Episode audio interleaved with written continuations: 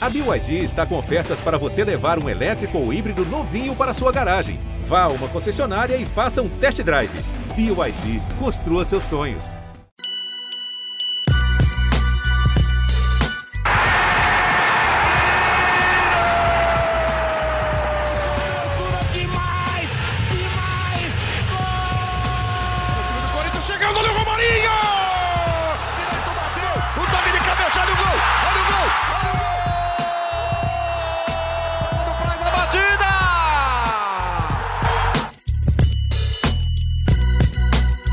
Fala, fiel! Aqui quem fala é o Henrique Totti. Tá começando mais um GE Corinthians, o seu podcast semanal sobre o timão aqui no GE. E a gente chega nessa segunda-feira depois de um empate importante lá no Sul, é, 2 a 2 contra o Internacional no Beira Rio.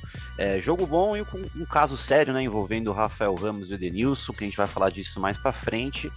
Para analisar esse jogo e projetar o duelo já contra o Boca Juniors nessa terça-feira pela Liberta, eu tô aqui com o Careca Bertaglia, nossa voz da torcida, e o Marcelo Braga. Eu vou começar com o Braga, então, porque ele estava lá no Beira Rio, né, para essa cobertura da partida, é, viu tudo de perto. Então, bora começar falando sobre o jogo em si, Braga. É, comentar primeiro sobre a, a, coletiva. Achei engraçado que você perguntou do resultado, né, para o Vitor Pereira. Ele já te cortou falando que o Corinthians tinha perdido dois pontos. Bem-vindo, Braga. É, você concorda com ele? O Corinthians perdeu dois pontos. Como que você viu esse jogo lá direto do Beira Rio? Fala, Totti. Pois é, cara, o professor me atropelou, velho. Eu tava fazendo ali a pergunta, falei, ah, pô, ganhou um ponto fora, jogo difícil. Não, não, perdemos dois. Ele já tá com esse pensamento aí, né, de que empate não é uma coisa boa. É... Eu discordo dele, tá? Porque se você ganha todos os jogos Também em é. casa, empata todos fora, você é campeão brasileiro. É... E, e o, o, jogo, é... o jogo se desenhou de uma forma ruim para o Corinthians no primeiro tempo, né?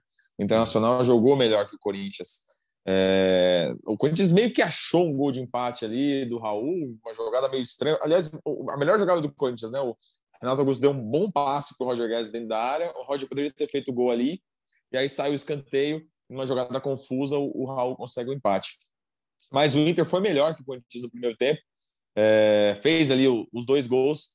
E, e, o Corinthians reagiu no segundo tempo, uma mudança ali com o Jô, é, com os ajustes que o Vitor Pereira fez. Para mim, o empate foi um resultado positivo para o Corinthians. O Corinthians continua na liderança do Campeonato Brasileiro, foi a 13 pontos. Então, eu acho que ganhou um ponto. Já vi é, o Corinthians vencer jogos fora de casa em, em ótimas campanhas. Em 2015, eu estava, quando o Corinthians ganhou do Galo uh, no Independência, eu estava quando o Corinthians ganhou do Atlético Paranaense na Arena da Baixada. Foram resultados importantes fora de casa, mas um pontinho fora às vezes também é bom em campanhas de Campeonato Brasileiro, principalmente contra rivais desse tamanho. Acho que ganhou, mas entendo a postura do professor uhum. de falar que perdeu dois, porque ele não quer perder jogo nenhum, e esse é o pensamento que ele quer botar nesse elenco. É, tô com você, Braga. Um empatezinho lá no Beira Rio, em qualquer campanha de brasileiro, é importante. Não, não é todo time que, que tira ponto lá do Inter, ainda mais no contexto do jogo que você falou. Enfim, aí, careca, tudo bem, amigo? Bem-vindo. É, você tá nessa é, nessa pegada da ideia também de que o Corinthians perdeu dois pontos, ganhou um. É, como que você viu o, o jogo? Gostou do desempenho? Bem-vindo.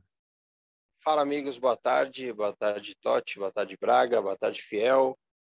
Então, é, acho que essa, essa frase aí do, do nosso querido Vitor Pereira, que já deu uma brecada no Braga, eu acho que é mais para inglês ver, né? Aquele termo uhum. que usa. É, e acho que que o pensamento tem que ser esse mesmo, só que no fundo ele sabe que o Corinthians ganhou um ponto. É, principalmente pelo jogo bem ruim que o Corinthians fez no primeiro tempo, tocou o Braga. O Corinthians achou o gol ali num lance confuso, assim como foi o time do Corinthians no primeiro tempo, né? Bem confuso, uhum. até taticamente estranho. É, quando a gente viu a escalação, é, a gente já imaginava um desenho bem normal do que ele vinha jogando, né? Ali era o, o Mantuana direito, o William na esquerda, tal, o Roger Guedes de nove, mas acho que ele quis fazer uma outra forma para ver se o Roger Guedes ficava com mais liberdade também.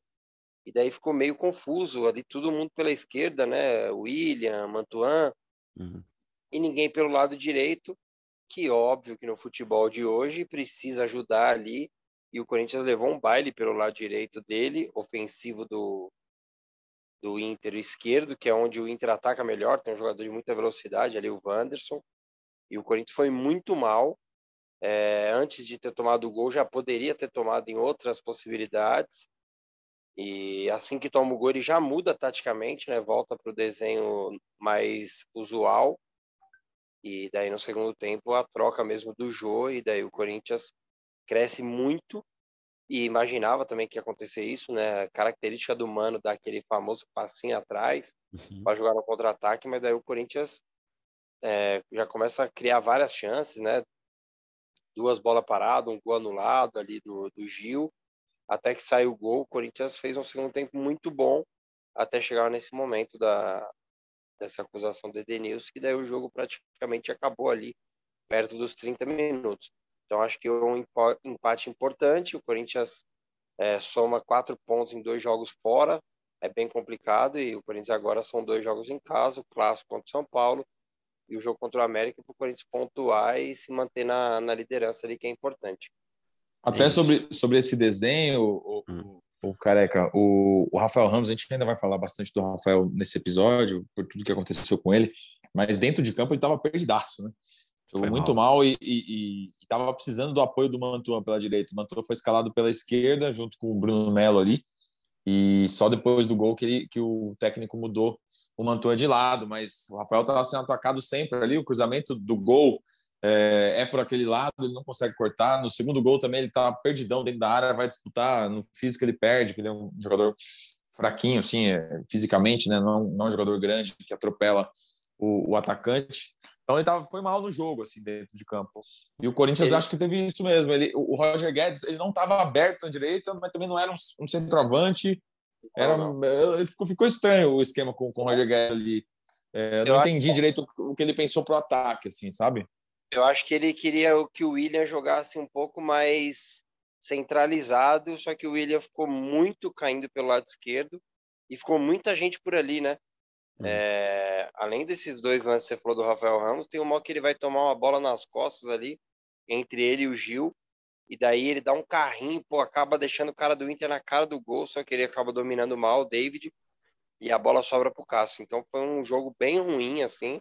Acho que e teve, e teve, e teve, no primeiro tempo ele deu uma bola recuada pro Cássio na fogueira, e no Nossa. segundo tempo, no primeiro lance. Primeiro lance. Primeiro foi lance. o último lance e o primeiro.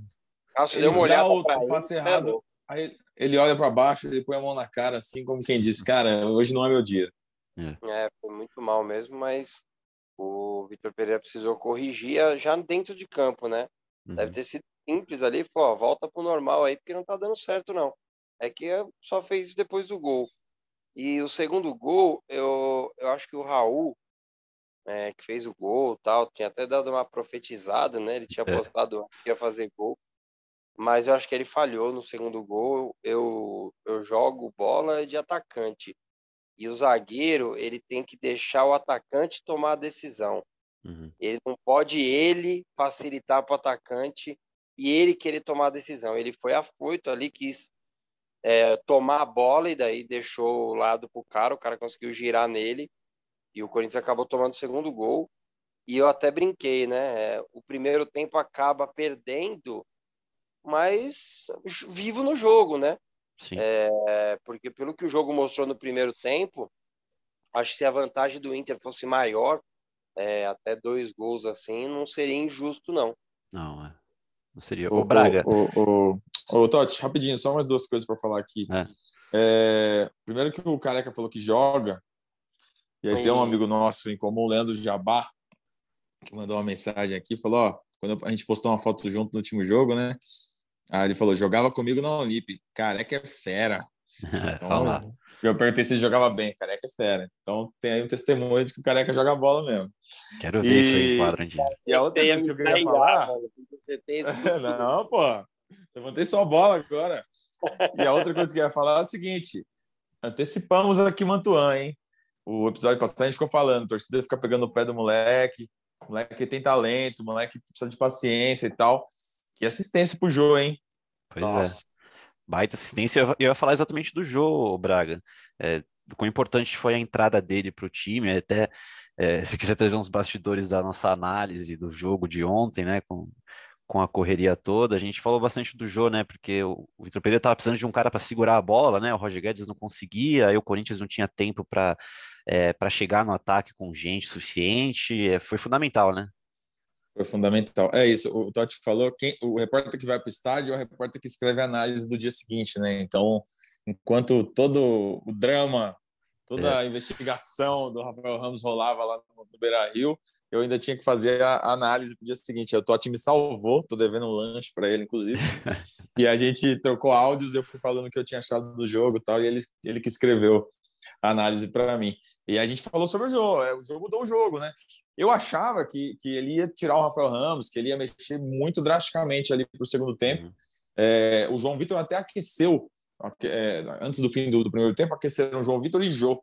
Só que aí ele optou por botar só o Jô é, e, mexeu no time. Acho que realmente a, a, a, explicação que ele dá na entrevista coletiva faz sentido. O Roger é, é muito móvel, uhum. é, era um cara para chegar e, não, e a bola não estava. O jogo não estava pedindo um jogador de velocidade ali na frente, né?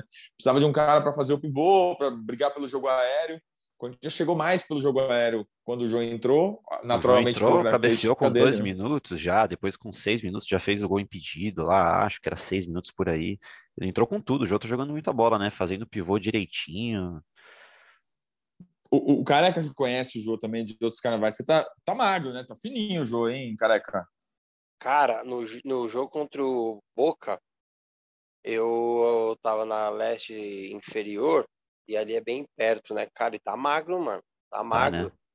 tá magro. Mostrou. É, eu vi uma imagem na, na, no Instagram do Corinthians que tá é, os caras do terrão ali, tá ele, o William, o Mantuan. Que é isso, mano. Ele, o homem tá magrinho, tá magrinho tá e não tá segurando a bola tal. É, em alguns momentos, inclusive no gol, né? Atacando ali a bola com, com, velocidade ali. Tira era... do goleiro, né? Achei que ele ia dar de primeira, né? Nossa, um gol difícil demais de Pô. fazer. Ele teve que pensar rápido ali, já uhum. driblar o goleiro. E o João nunca foi esse cara, quer dizer, nunca não, né? Quando ele era novinho ali, ele tinha uma passada larga tal. Em alguns momentos em, em 2017, algumas arrancadas tal. Só que o João sempre foi aqueles 15, 20 metros, né? O atacante de dar aquela não é de ficar se movimentando o jogo inteiro, ele é daquela arrancada para fazer uhum. o gol e, pô, boa lembrança do Braga, falar do Mantuan. A gente pediu isso, né? A gente continua pedindo, não só para o Mantuan, mas tantos outros jogadores da base, né? A gente já escutou também há três meses falar que o Duqueiroz não prestava e fez outro bom jogo. Então é ter paciência, é entender que os caras mais experientes vão dar esse suporte para esses moleques para eles irem evoluindo. Se até os caras experientes, os caras com no auge da, da carreira, né? Não, não agora, mas vários jogadores no auge oscilam, né? Imagine os moleques. Uhum. E o Mantuan novamente é, foi titular, ajudou ali da forma que dava, né? Também na parte defensiva e depois deu um ótimo passe, passe difícil para um gol difícil e importante do jogo. É, que bom, que bom a gente ter um reforço que já estava em casa e não uhum. era considerado um reforço, né? Acho que o Jô é, hoje é só... titular. E só para finalizar, Braga, é... a gente sempre pensa, pô, ele mexeu no time, já pensando no próximo também. Ele tirou o Roger Guedes no intervalo, né? Eu não imagino o Roger Guedes titular contra o Boca. A gente sempre brinca aqui tentando acertar a escalação. Pô, será que não era hora de de tirar o William, sabe? E deixar o Roger Guedes ali perto do Jô. É... Pô, eu queria ver o Roger Guedes voltando a jogar ali, porque eu já falei algumas vezes aqui no, no podcast. Pô, os melhores momentos do Guedes foi quando o Jô tava no ano passado. Ele procurava muito o Jô ali para fazer o pivô tal. E, pô, eu não vi mais o Roger Guedes ali jogando junto com o Jô. Ele bom, não estava no jogo, o William também não estava. E é. eu imagino que o William que seja titular, então eu teria tirado o William no intervalo. Então, então cara, eu tô com essa questão aí do, do William e do Renato, porque é, antes da, da, do jogo, o Vitor Larredina, que era o repórter do Premier, é, colou ali no Vitor e perguntou da titularidade do William e do Renato e falou: Ah, eu não poderia deixar os caras é, sem jogar dois jogos seguidos, né? Então a gente vai dosando A gente vai fazendo a gestão deles ao longo do jogo. Isso significava que eles poderiam ter saído antes se o jogo tivesse mais tranquilo, mas como o jogo estava muito pegado e, e, no segundo tempo deu a impressão que o Corinthians tinha plenas condições de virar, uhum. ele foi deixando, foi deixando, foi deixando. Se não me engano, os dois foram substituídos com 35 minutos do segundo tempo. Então jogaram aí mais de 80 minutos, né? Eu não acho que, que o William e Renato têm 100% de garantia de serem titulares contra o Boca, não. não. Até porque o Renato não jogou bem esse último jogo, né? Ele, ele não, não foi um grande destaque do, do, time, assim. É, eu acho que eu achei que, eu achei que ele cresceu quando o Jô entrou em campo.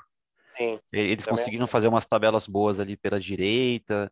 Acho que ele cresceu mais quando o Jô entrou em campo. Assim, é, assim como todo o time do Corinthians, né? Então, mas concordo, não foi a, a, uma das é. melhores partidas do Renato, não. O Juliano, por exemplo, fez um bom jogo contra é, a Portuguesa do Rio. Bom, ah, é a Portuguesa do Rio, mas, mas é um cara que pode ser o titular contra o Boca, sabe?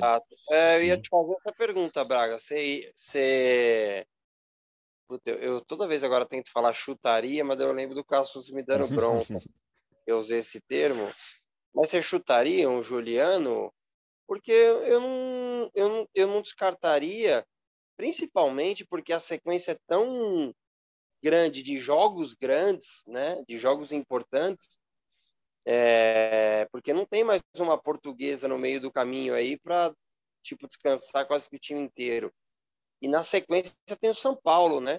Um jogo. Na sequência tem o São Paulo e na, na, na sequência tem o Always Red em casa, que é o jogo que, vamos supor, se o Corinthians perder para o Boca, e o, e o Deportivo Cali ganha do Always Red nessa rodada, o Corinthians entra na última rodada em terceiro, sem a classificação garantida. Mas dependendo só dele, né? É. é, dependendo só dele, de uma vitória Mas simples. Eu acho que o jogo, o jogo contra o São Paulo, eu sinto que o Vitor Pereira está tratando ele como bem importante. Claro que todos são importantes, mas eu não acho, eu não duvido não se na cabeça dele ele não tem o São Paulo até mais entre aspas, importante que o Boca. Como ele tem essa última rodada, é, ele vai amanhã para tentar a classificação, óbvio, mas o São Paulo em casa, é, as, essas derrotas em clássico, incomodando bastante a torcida, eu acho que ele poderia amanhã não ir com o Ilha, talvez nem com o Renato, deixarem no, deixar no banco ali e tal, é, Juliano e Roger Guedes pode ser, podem ser opções. É meu e... palpite. Juliano e Roger Guedes. Contra o São Paulo ali, ele voltar com esses caras, né? Porque daí vai ter um descanso até um pouco maior, né? Só, se eu não é. me engano, é só no domingo, Corinthians São Paulo. É. Então vão ser cinco dias de descanso.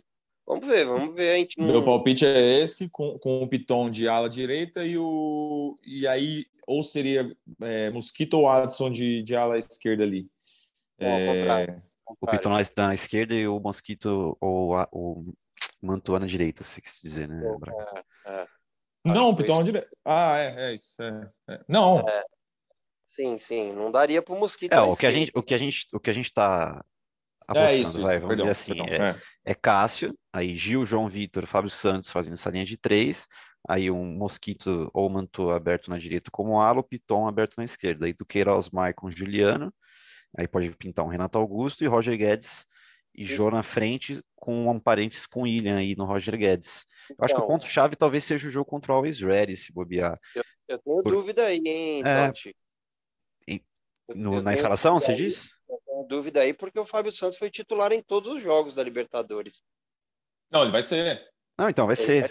Vai faz, faz, o trio, faz o trio ali com Gil, João Vitor, ou Gil, Raul Gustavo, e faz eu, o Fábio Santos ali na esquerda. Eu, e daí o Piton na direita? Aí o Piton faz. Não, o Piton faz a ala esquerda aberta, entendeu? Não, que eles jogaram pera, pera, contra pera. a portuguesa, se eu não me engano. Pera, pera, então, entendi, mas eu não iria. Eu acho que ele não vai assim, não. Eu acho, acho, tá? Hum. É, que ele vai com os três zagueiros sem o Fábio. Ele vai de Bambu, Gil e João. Não, não, minto. João, Gil e, e Raul. Acho que ele vai de Fábio Santos lá. Eu, eu acho que o Piton não começa. É. Eu acho que ele vai de Fábio Santos e acho que ele vai de Mosquito na direita, mano. É, o Mosquito a gente, a gente concorda, então, a gente acha que vai na direita. Eu É, acho cara, não sei, eu tô achando que vai Fábio Santos e linha de Piton. três. O Fábio, no, no que eu fiz, no que eu pense, no que a gente pensou aqui, sim. É, porque não tem lateral, né? É, Não tem lateral direito, né? Seria uma linha de três com o Fábio ali. entendeu? É, então, é Não. importante falar isso, inclusive, né? Porque a gente, eu esqueci de, de de citar rapidinho, cara, que o Fagner não vai pro jogo, né? É, a gente, a gente subiu agora há pouco, que ele não viaja, ele teve uma evolução, mas não o suficiente ainda para viajar para a Argentina e jogar esse jogo contra o Boca. E para o jogo contra o São Paulo, ainda vai depender da evolução dele durante a semana. Então, sem, sem Fagner, sem João Pedro, que também está se recuperando, e sem o Rafael Ramos, que não foi inscrito, não tem lateral direito de ofício. Então, a gente está imaginando essa linha de três, Não, essa linha de três com quem? com o Fábio Santos sendo o terceiro zagueiro pela esquerda. E Aí o João, João Vitor, o Raul no meio e Gil na direita. Ou, tanto, Eu acho, eu acho que não.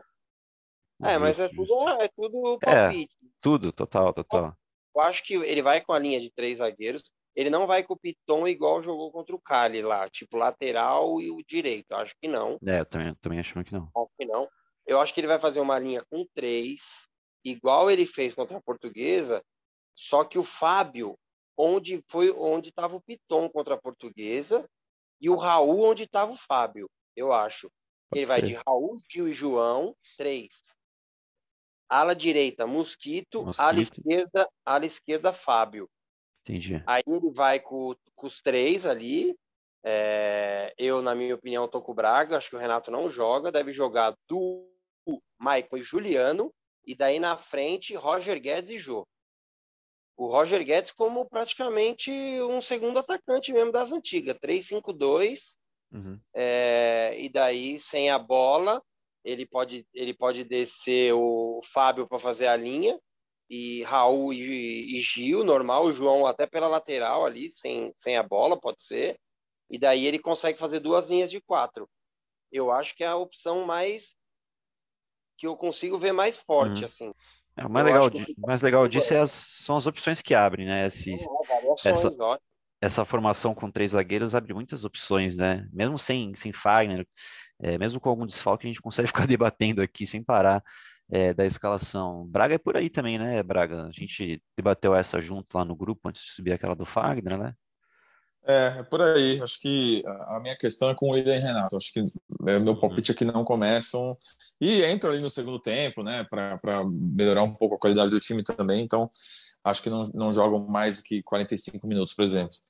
É, e só para dar informação, o Corinthians viajou com 30 jogadores, né, para essa, essa viagem de Porto Alegre. É, seguiu com os mesmos 30 para Buenos Aires. O Rafael Ramos não está inscrito na Libertadores, então são 29 e aí uh, tem o corte ali de, de, seis jogadores que não vão ficar no banco. Só para destacar sobre esse grupo, né? Eu tava lá, eu fiquei no mesmo hotel que o Corinthians lá em Porto Alegre. É, a galera sempre pergunta como que é e tal. Primeiro destaque, cara, o Wesley no meio dessa galera parece uma criança, cara. Parece realmente um menino de, de 14 anos, 15 anos, andando com um monte de tiozão, assim, pegando elevador com os caras. É hoje ele tá com sono, na, na, aula de física ele deve estar tá com sono hoje.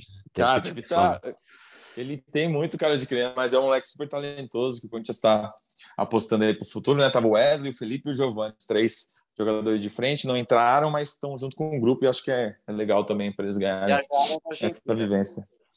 Como é que é? Viajaram para Argentina. Viajaram, viajaram. Tá todo ah, mundo lá. Menino, Dutch Free, né, na volta.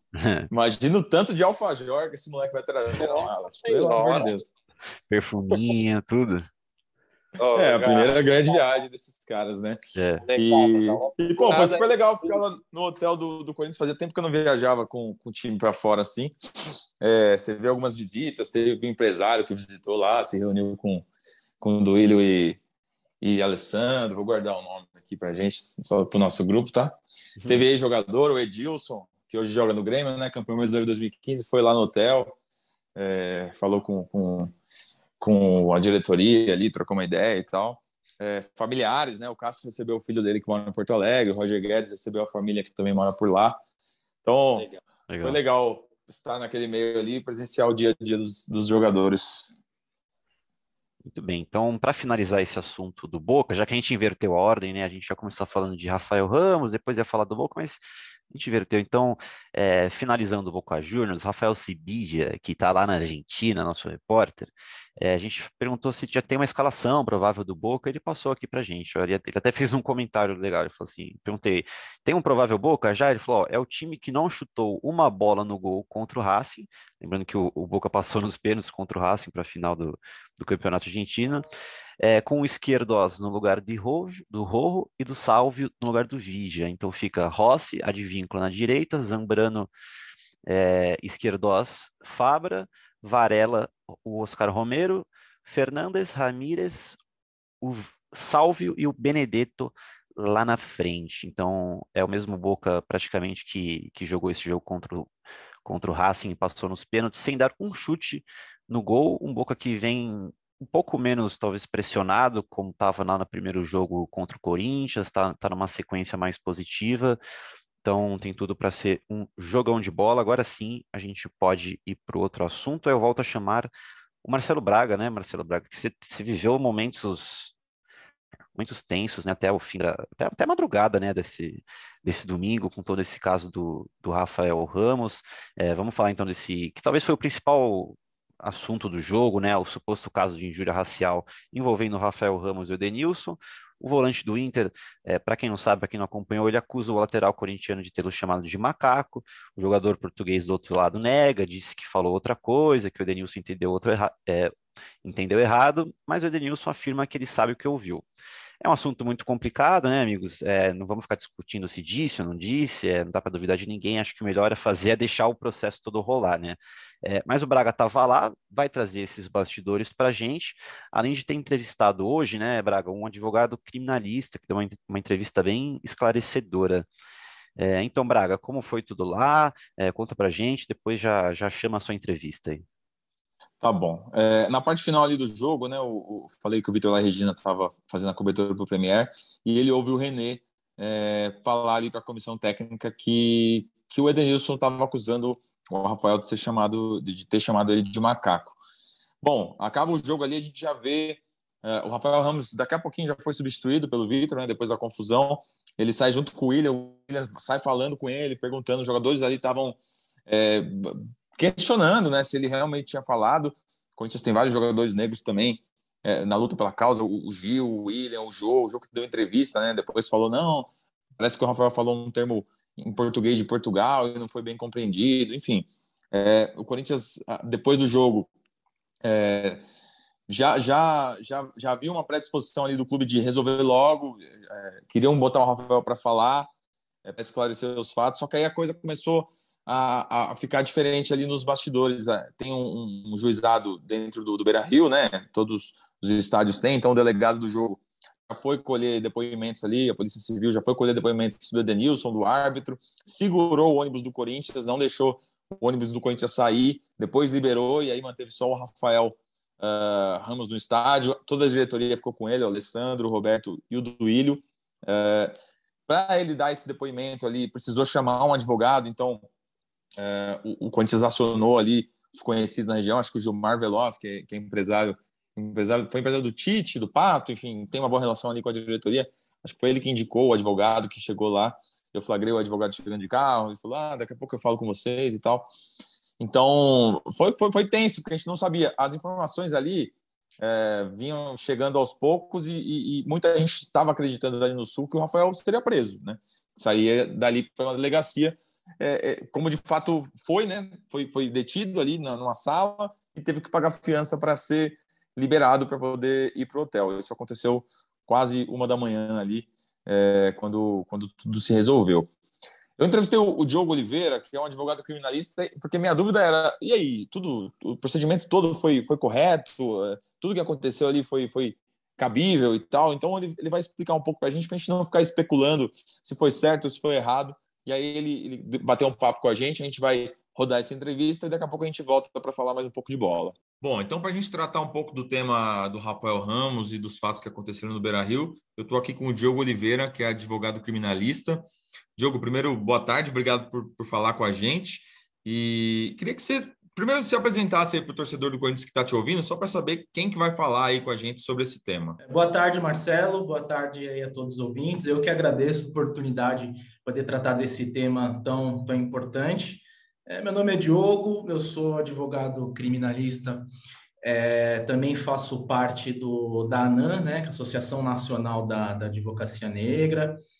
É, tem um, é, um coletivo de advogados negros também, que a gente é chamado Respire Advocacia Antirracista, na qual a gente presta atendimento jurídico gratuito para algumas pessoas que são vítimas de, de racismo e também corintiano, né? Que, que é, apesar de que a, a causa antirracista é acima de qualquer clubismo e, enfim, não, sendo o meu time ou não, estou aqui também para aliviar e nem para estamos aqui para ser justos, né? Sim, com certeza. E, e, aí eu queria saber é, como você viu tudo que aconteceu nesse sábado no Beira Rio, né? O Edenilson ele faz a, a denúncia ali para o árbitro, diz que foi chamado de macaco, o Rafael Ramos negou, é, disse que foi mal interpretado, que usou outras palavras e que o Denilson acabou entendendo mal. Mas eu queria saber do procedimento, assim, porque eu estava lá no Beira Rio, o ônibus do Corinthians foi retido, o Rafael não podia sair de lá, depois o ônibus foi liberado, é, ele ficou para prestar depoimento, buscaram um advogado para que, ele, que esse depoimento fosse feito junto de, um, de uma pessoa responsável ali. E aí ele foi liberado com pagamento de fiança de 10 mil reais. Tudo que aconteceu é, foi, foi correto na sua visão? Olha, é, pelo, pelo entendimento do, da autoridade policial que estava ali no momento, é, foi feito o flagrante, eles no entendimento, além das palavras do, do Edenilson, é, de que havia ali realmente a materialidade do crime. É, e havendo a materialidade do crime, havendo pelo menos um começo, um início de certeza ali de que ocorreu um crime, a autoridade policial tem ali a prerrogativa de lavrar o flagrante, né? Um, se aconteceu em tese, teria acabado de ocorrer, então, nesse sentido, é, caberia o flagrante. O que eu, a, até agora ainda, é, é, é, é não cheguei a ver é que se tem ali a palavra do, do Edenilson, mas por outro lado, o, a, a, negativa do Rafael foi bem veemente. É, então eu não sei ali se, é, se ele levou em consideração alguma outra alguma outra prova, se ele se, se apegou ali ao vídeo ou alguma coisa nesse sentido. É, a palavra da vítima, isso em qualquer crime, em qualquer, em qualquer delito, ela é, é, ela tem um peso especial, ela tem um valor especial. Mas de qualquer forma, se você tem uma outra parte que, que nega de maneira bem veemente e não há alguma outra alguma outra prova que dê o suporte para a palavra da, da, da vítima, é comum também que não se faça o flagrante, que se faça um inquérito, que se faça a ocorrência, que se leve adiante a denúncia por parte da vítima, isso não é ignorar a palavra da vítima. Muito pelo contrário. À medida que ele foi, se apresentou, relatou um crime, se instaura o um inquérito. Mas, é, na prática, o que, se, o que a gente vê é, principalmente quando há algum tipo de dúvida, quando há algum tipo de, de, de, de algo que coloque, não dê tanta certeza assim para a palavra da vítima, o delegado ele não faz o flagrante e coloca, ouve a outra parte, instaura o, o inquérito, mas não com essa condição de flagrante que ao que parece foi esse o entendimento da, da, da, da, autoridade policial pelo flagrante. Entender que a palavra do, do, do Edenilson, que era o suficiente para fundamentar o crime. Eu vi alguns outros vídeos que saíram, é, é, é, é pelo menos eu, e essa minha é, é, posição pessoal. Eu na no vídeo pelas, pela leitura labial, que todo mundo fazendo aqui leitura labial como leigo, né? É, uma perícia, num, num corpo oficial, um instituto criminalístico, tem pessoas especialistas, é, é, é a perícia criminal especializada para esse, esse, esse tipo de, de coisa. Eu, pessoalmente, eu tive dúvida exatamente do que foi dito. Não é, teve um áudio, não teve a, a, a, o áudio. Você vê ele balbuciando alguma coisa. Eu então, acho, assim, até... Há um indício? Ah, há um indício, mas eu acho que tá... Quando, quando há dúvida, porque assim, é, é, é... quando você faz um flagrante, até o pagamento da fiança, você está preso. Como foi com aquele torcedor do. Boca, né? Aquele torcedor do Exatamente. Boca no jogo do, na Neoquímica Arena. Ali tinha uma prova é, indiscutível, né? Era um Ali é indiscutível. Cara, né? O, o, gesto que ele fez é muito característico. Ali, é, quando está bem característico dessa forma, o que resta é só contar história esfarrapada, alguma outra coisa. Mas nesse, como foi dito, foi dito por uma palavra e não há o áudio. Então, isso já coloca, de alguma forma, a, demanda um pouco mais de cautela. Porque é isso, é, enquanto o dinheiro não chegar, você está preso. Você está preso, você está privado da sua liberdade. Então, é, é, é, na minha opinião, talvez demandaria um pouco mais de, de, de, de cautela nesse caso. Né? É, e o pagamento de fiança é, é, em dinheiro em espécie, né? São 10 mil reais lá que foi a fiança colocada. Então, até demorou um pouco para chegar o advogado, para chegar o dinheiro, porque no Corinthians aí o pessoal não, praticamente não estava com esse dinheiro na mão. É... Exatamente, esse dinheiro não chega, ele ia ter que sair no dia seguinte só, é, numa, ou seja, ia ter que dormir, ia dormir preso, né? para o dia seguinte numa, numa audiência de custódia ou algo do tipo, né? É. É, e assim, uma pessoa é uma, é uma pessoa identificada, é uma pessoa também que tem é, é, é, endereço conhecido, não tem risco de fuga, então caberia também ali um, um, um pouco mais de cautela. E eu, eu, falando aqui, vindo esta prova, vindo essa, essa leitura labial, é, algo nesse sentido mais firme, que o Rafael responda por, é, pelas consequências aí do, do desse ato e, e, e, sem, sem de maneira nenhuma aliviar para o lado dele. Isso é muito grave, principalmente num clube como o Corinthians, um clube com a história popular, um clube. É, é, é quase a metade dos jogadores, por exemplo, que estavam em campo ali são pretos ou pardos. Assim, é, o Corinthians é um clube que tem uma história popular, é um clube que tem é, no seu DNA a luta contra injustiças, a luta contra o poder. Então, isso é, deixa a gente muito triste, é, é, é, deixa a gente muito triste, difícil, é, até difícil às vezes falar, deixa a gente muito triste. A gente não quer o que a gente quer, a gente não quer que essas, sabe, que essas coisas aconteçam. Não quero que ele seja preso.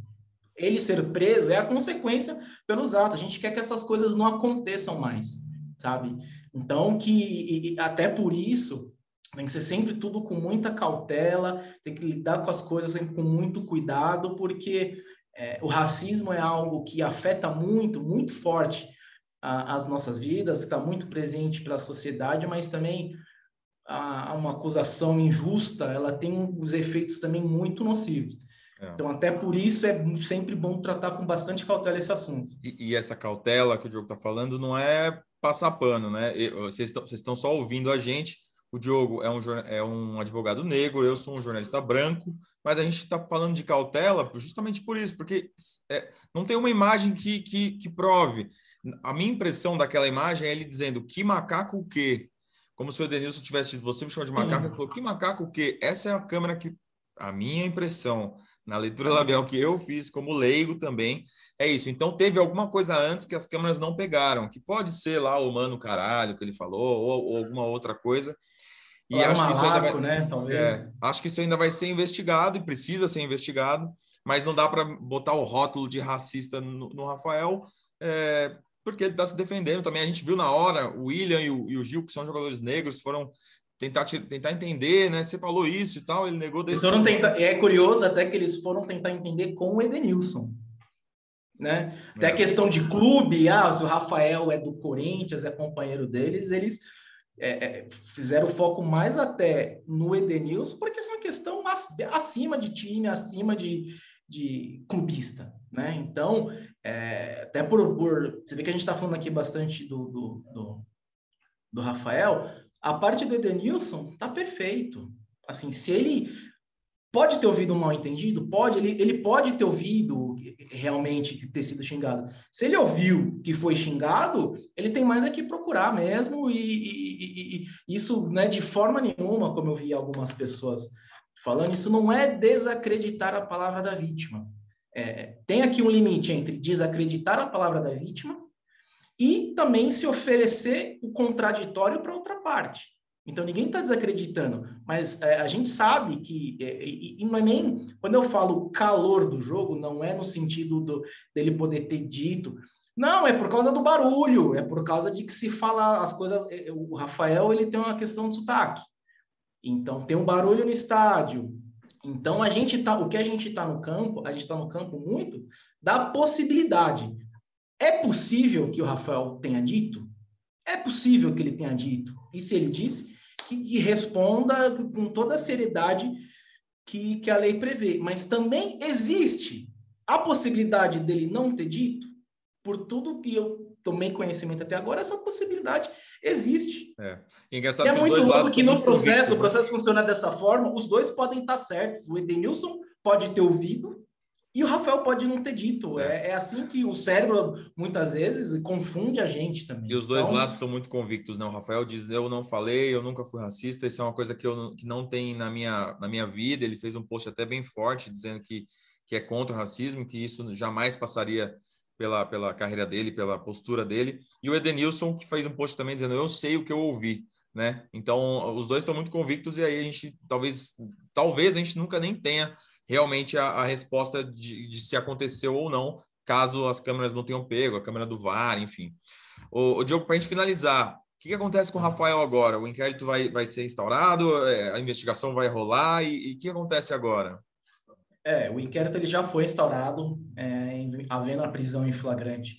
O inquérito ele já é instaurado ali no momento e pelo que se apurou, é, tem ali as duas partes que já foram ouvidas, então o Rafael já deu a versão dele, o Edenilson também já deu a versão dele, e o próximo passo é isso, é atestar é, o inquérito, a finalidade do inquérito é, é apurar a autoria e materialidade do crime. A autoria, em havendo um crime, a autoria não há dúvida de quem é, ofendeu e quem foi ofendido. As partes já estão identificadas e qualificadas. Falta a materialidade. Eu creio que todo esse material, as, as imagens, as filmagens, elas vão ser remetidas aí para o Instituto de Criminalística do, do, Rio Grande do Sul e toda a conclusão vai ficar a cargo da Polícia Civil do Rio Grande do Sul. É, eventualmente, se for necessário ouvir novamente o Rafael, é, é, ou que ele apresente, ou que tem alguma testemunha, que vê outra testemunha, eu não vi se algum outro jogador é, acabou dizendo que se ouviu ou se não viu, que também poderia testemunhar, eles também podem testemunhar aqui em São Paulo, né, mediante a expedição de carta precatória. E aí, no final, é, com, a, com, essa prova da, da materialidade, o relatório, o delegado do, do caso vai fazer o relatório, o relatório final, e encaminhar tudo isso aí ao Ministério Público para oferecimento do, é, para dar início do processo, com oferecimento da denúncia criminal ou para o arquivamento do, do caso. Boa, Diogo. Muito obrigado aí pelos esclarecimentos, pela sua palavra aí. É, imagino que você também esteja ligado no jogo de amanhã, Boca e Corinthians, ah, como, com certeza, como corintiano, né? Qual o seu palpite aí para a gente finalizar? Ah, a goleada, né? Goleada, aquela goleada de 1 a 0 golzinho chorado. Típico, né, do Corinthians. Típico. Legal, Diogo. Obrigado, viu? Valeu pela atenção com a gente. Imagina, Marcelo, eu que agradeço pela oportunidade, sempre que precisar, estou à disposição. Valeu. Show de bola, entrevista bem legal do Braga. Agora deixar o processo lá. Careca, quer fazer algum comentário antes da gente passar para o próximo assunto? Eu quero, eu quero, porque é um Manda assunto bala. importante, é um assunto que é, eu falei no meu vídeo do Voz da Torcida. Talvez tenha sido o vídeo mais difícil assim para fazer, porque é uma situação bem complicada, né? E primeiro eu queria parabenizar o Corinthians. Acho que o Corinthians é um, um clube que tem brigado tanto com isso, né? A gente viu o caso do Avelar, é, outros casos, e o Corinthians está sempre é uma voz, além de seus jogadores que o Braga citou, né? É, o Corinthians em nenhum momento está desconfiando do que o Edenilson falou. Acho que é importante também, porque a vítima, aspas, né, a princípio, é o Edenilson. Então, acho que muito julgamento na internet. Ah, o Edenilson está inventando. Ou ah, o Rafael Ramos é racista. Calma, gente. É, a polícia está lá justamente para isso para investigar, ver o que realmente aconteceu e daí em cima disso do que a, o, a polícia decidir, né, se tiver provas ou indícios, é, aí é um outro, uma outra questão que o Corinthians deve dar andamento. Mas assim, acho que o principal a falar é não vamos julgar algo que a gente não sabe, porque tem acontecido isso e depois a polícia esclarece não era como estavam falando, né? Inclusive, a gente vai, daqui a pouco, ter uma sonora aí do nosso amigo Cassus falando sobre o Robson Bambu. E já aconteceu com outros jogadores, né? Então, muita calma nessa hora, é um assunto muito sério, é um assunto que merece muita calma, porque a gente tem visto acontecer muito entre torcedores é, de rivais, né? Aconteceu na Argentina, lá contra o Fortaleza, aconteceu aqui na Neoquímica Arena e eram bem claros, né, o que estava acontecendo. Nesse caso, e ainda mais alguns jogadores do Corinthians ali indo quase que cobrar também, o Cássio uma hora na leitura labial em português do Brasil aqui, a gente até fala, aí não, Rafa, o Cássio fala para o Rafael Ramos, né, quando o Edenilson conta para ele. E então a gente tem que ter muita calma porque também é de um outro país, o Rafael Ramos, né? às vezes a forma que, que ele falou, no vídeo que estão mostrando, parece que já é uma resposta para dele para o Edenilson. O Edenilson cobra alguma coisa e ele fala: pô, não falei macaco, não, alguma coisa assim.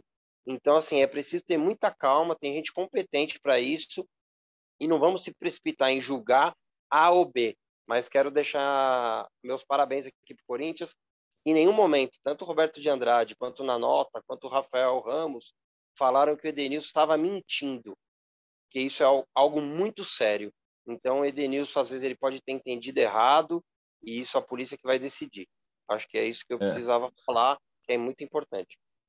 É isso. E, e, eu queria mandar aí um abraço para o Flávio Ortega, né? Nosso, que era nosso colega de imprensa até agora, agora é diretor de gerente de comunicação do Corinthians, que já chegou num caso difícil para caramba e acho que foi boa a nota que o Corinthians fez, o posicionamento ali. Então, acho que ele começou bem no meio do furacão, né? Mas começou é, com um posicionamento legal do departamento de comunicação, de botar o Rafael para falar.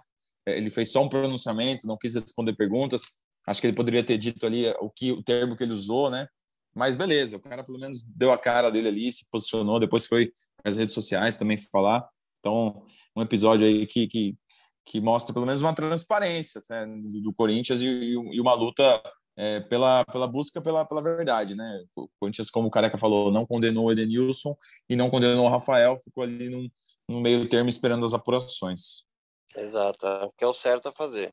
É isso, é isso que a gente vai fazer. Vai continuar acompanhando o caso, que deixar na mão dos, das pessoas competentes para resolver tudo, e a gente vai é, acompanhando o caso, informando vocês, informando que nem o Bruno Cassucci vai chegar agora falando sobre Robson Bambu, teve um inquérito arquivado, ele vai, o Cassucci vai explicar é, tudo para a gente melhor agora. O Bambu era um cara que já vinha sendo relacionado, vinha jogando alguns jogos e vai continuar sendo agora com esse inquérito do, daquele suposto caso de estupro é, arquivado. Então vamos chamar o Cassucci para explicar isso tudo melhor para a gente. Fala Henrique, um abraço para você, para o Careca, o Braga, todo mundo que está ouvindo também o nosso podcast GE Corinthians. Hoje, infelizmente, eu não consegui participar da gravação, mas venho aqui, gravo esse boletim para atualizar a situação do zagueiro Robson Bambu em relação àquele caso que a gente vem acompanhando desde fevereiro, é, a denúncia de uma mulher de 25 anos de que teria sido estuprada pelo jogador. É, hoje o caso ganhou um desdobramento, um desdobramento importante, porque o Ministério Público de São Paulo pediu o arquivamento do inquérito policial é, relativo a esse suposto caso de estupro por parte do Robson Bambu. É, o promotor Márcio Takeshi Nakata, que é responsável pelo caso, disse não ter indícios suficientes nem justa causa para deflagrar uma ação penal é, contra o Bambu e contra o Wellington, conhecido como Pezinho, amigo dele é, que estava com, com o bambu no dia, que foi envolvido nessa denúncia. É, o que, que, isso significa? É, a partir de agora, o caso vai para o juiz é, e aí ele decide né, se acata a orientação do Ministério Público de arquivar o inquérito. É, ou, se ele discordar por algum motivo, ele pode encaminhar o, os autos é, para o procurador-geral. Aí esse procurador-geral poderia oferecer uma denúncia, é, indicar um outro promotor para ficar responsável pelo caso, ou também pedir o, pedido, é, também pedir o arquivamento do caso. É, em resumo, é, é, uma vitória para o Robson Bambu. O Bambu já não tinha sido indiciado pela polícia e agora o Ministério Público decide não apresentar uma denúncia contra ele. Se o Ministério Público tivesse apresentado a denúncia, o caso iria a julgamento, né? E aí teria todo um processo, novos depoimentos, é, e ele poderia até, até ser condenado agora. É, não que ele ainda não possa, né, não que o caso não possa ir a julgamento, como a gente explicou, mas é uma vitória do Bambu. É, tudo leva a crer que a tendência é que o caso seja realmente arquivado pelo juiz. A gente vai ficar em cima disso. De todo o material coletado ali, né, foram ouvidas testemunhas, pessoas que estavam no hotel em que a garota disse ter sido estuprada, o motorista do, do carro de aplicativo que levou ela para casa, imagens de câmeras foram obtidas, câmeras do hotel, câmera, é, é, colhido provas é, da balada em que eles estavam, foi feito exame de corpo de delito, foi feito exame toxicológico, enfim, toda uma, uma investigação policial é, e aí eu vou até ler um trecho do que o promotor Márcio Takeshi Nakata disse. Ele, ele relatou assim no, no, na manifestação dele no processo. Ante todo esse contexto probatório, todas essas provas aí que eu mencionei, ainda que haja a palavra da vítima afirmando ter sido abusada sexualmente e os demais elementos probatórios colhidos durante a investigação não se harmonizam com a versão da vítima, a versão dessa mulher é, tanto a primeira quanto a versão, porque ela deu dois depoimentos com, com pequenas diferenças, né? É, ele fala que a amiga é, dessa garota não presenciou os fatos, apenas ouviu é, a vítima dizer que tinha sido abusada e que nenhuma das testemunhas ouvidas percebeu que essa garota tivesse embriagada no momento da chegada do hotel, é, tivesse fora da, da consciência dela, que é o que a garota alega é, ter inclusive a amiga dela apresentado algumas versões contraditórias é, relativa a isso. É, é, um caso complexo, como vocês imaginam, estejam falando aí no podcast, né? É, teve esse caso, por exemplo, do Rafael Ramos, e a gente não, não pode tomar a conclusão precipitada no começo, né? Em momento nenhum a gente pode sair tirando conclusão sem ter provas, sem ter é, algo é, material ali, né? Então, é, a gente não pode desacreditar a vítima, no caso aqui, essa mulher de 25 anos, de forma alguma a gente pode desacreditar, tem que ser investigado, tem que ser apurado, mas também tem a presunção da inocência, e por enquanto é, é isso que está valendo. É, a gente presume que o bambu é inocente, uma vez que não foram colhidas provas é, que, que comprovem que ele, que ele cometeu esse abuso sexual, como a garota disse. Quem sabe é, a defesa dela consiga provar, encontre novas provas, aí o caso pode voltar à tona. De qualquer forma, tem mais detalhes sobre esse assunto lá no GE. Globo, a matéria está detalhadinha. E a gente segue em cima do caso, pintando novidade, a gente traz aqui também no podcast, tá bom? Um abraço para vocês, amigos. Desculpa pelo, pela, pela, por me estender aqui nesse assunto, mas é um assunto complicado e como a gente já está acompanhando ele já tem alguns meses, é importante trazer uma atualização para vocês, tá bom? Um abraço a todos e até a próxima. Boa, Cassus, então é isso. O Bambu está aí com o inquérito arquivado, então vai, vai continuar à disposição para o Vitor Pereira. Então é isso, amigos. É, Corinthians enfrenta o Boca Juniors na Bomboneira, Argentina, nessa terça-feira às nove e meia. É, então acompanha lá todas as informações até o jogo pelo ge.globo/corinthians no Twitter do Marcelo Braga, né, arroba Bragacello, no meu, arroba Henrique Underline Totti, no do Cassucci, arroba Bruno Cassucci, no do Careca, arroba Análise Fiel, e a gente volta com o nosso podcast na quarta-feira, um dia depois desse jogão que promete muito. Então, muito obrigado pela participação, Careca. Até a próxima, amigo. Valeu, amigos. É tô de verdade muito triste em ver que Puts, vários corintianos estão indo, né? E eu, infelizmente, não vou poder. É, vocês sabem o número certo de, de ingressos disponibilizados lá para a torcida? 2.500. 2.500. Obrigado, Braga. 2.500 corintianos que vão representar 33 milhões que ficarão por aqui. E espero que façam se ouvir, porque eu sei que vão fazer.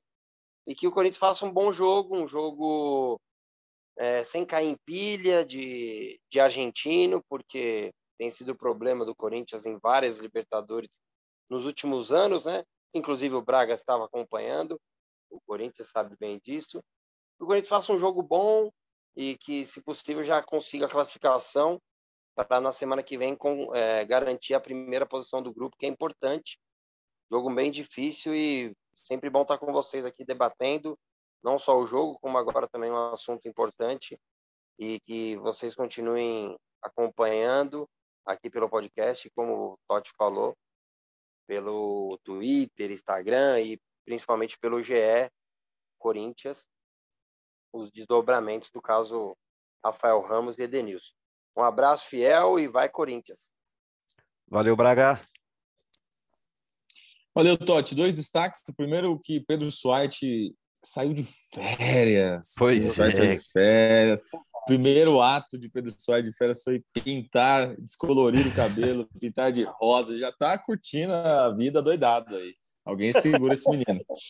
Cara, a, ousa, a ousadia, a ousadia do site cara, foi boa. Não, eu vou, eu vou, não, eu vou cortar antes de você falar do segundo, porque, cara, eu falei isso no grupo, hoje gerou risos e mais risos, ha, ha, ha, ha, kkkk. Cara, eu queria só ter o básico, mano. O cabelinho aqui. mano, o cara tem um cabelo e meteu um cabelo rosa. Sentido já para as férias. Cara, eu achei que ninguém superaria o Braga no Instagram de férias, mas o Pedro Suaide já começou tudo. Já começou com o pé na porta. Cara. Começou bem demais. E falando em viagem, careca, eu quando voltei para São Paulo, estava na fila do meu voo, aí voltei para São Paulo com a delegação do Grêmio. Encontrei o Janderson, o Mauri Lima, procurador de goleiros e tal. E aí, olha que curiosa a história, cara. Eu fui sentar na minha fileira ali, 23 janela, 23 janela. Cheguei lá, tinha uma pessoa sentada. Aí, caramba, o que aconteceu? Duplic... Venderam duplicado. Então, Meu eu fiquei Deus. 20 minutos em pé no avião, esperando vagar um lugar para eu, eu sentar ou eu ir em outro voo e resolver. Chegou um momento que o cara falou: Ó, vagou ali na fileira 17, tem um assento conforto, que é a saída de emergência, vai lá. Chego eu no meu lugar, ao meu lado esquerdo está o zagueiro Bruno Alves, e ao lado direito, quem você acha que estava do meu lado na janela, careca? Na janela?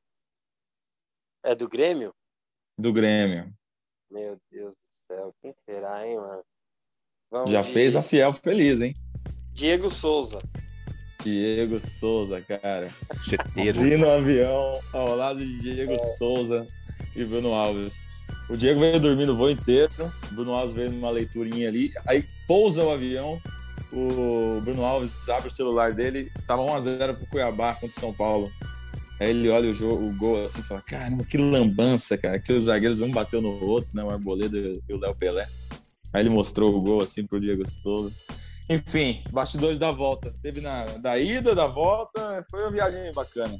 Bem Pena demais, que a gente está por aqui, não estamos na Argentina, mas o Sibila ah. vai, vai representar a gente lá em Buenos Aires. Só para é falar de gol, você com o Diego Souza, eu vou te falar que uma vez eu dividi poltrona, uma do lado da outra, com a Débora Seco, amigo. É, acho eu que esperava, foi melhor comigo. Eu esperava que ia vir um outro jogador. Nossa, o cara foi logo pra Débora Seca. eu torci até por uma turbulência, mas nada, mano. Veio de boa o avião, ela nanando. Genial, careca. Então é isso, amigos. Abraço para vocês, abraço para Fiel, nossos ouvintes de sempre. É, vamos tentar trazer cada vez mais esses bastidores é, do, do, jornalismo esportivo, das viagens, sim, que são sempre legais. Um abraço, Fiel. A gente volta na quarta-feira. Até lá.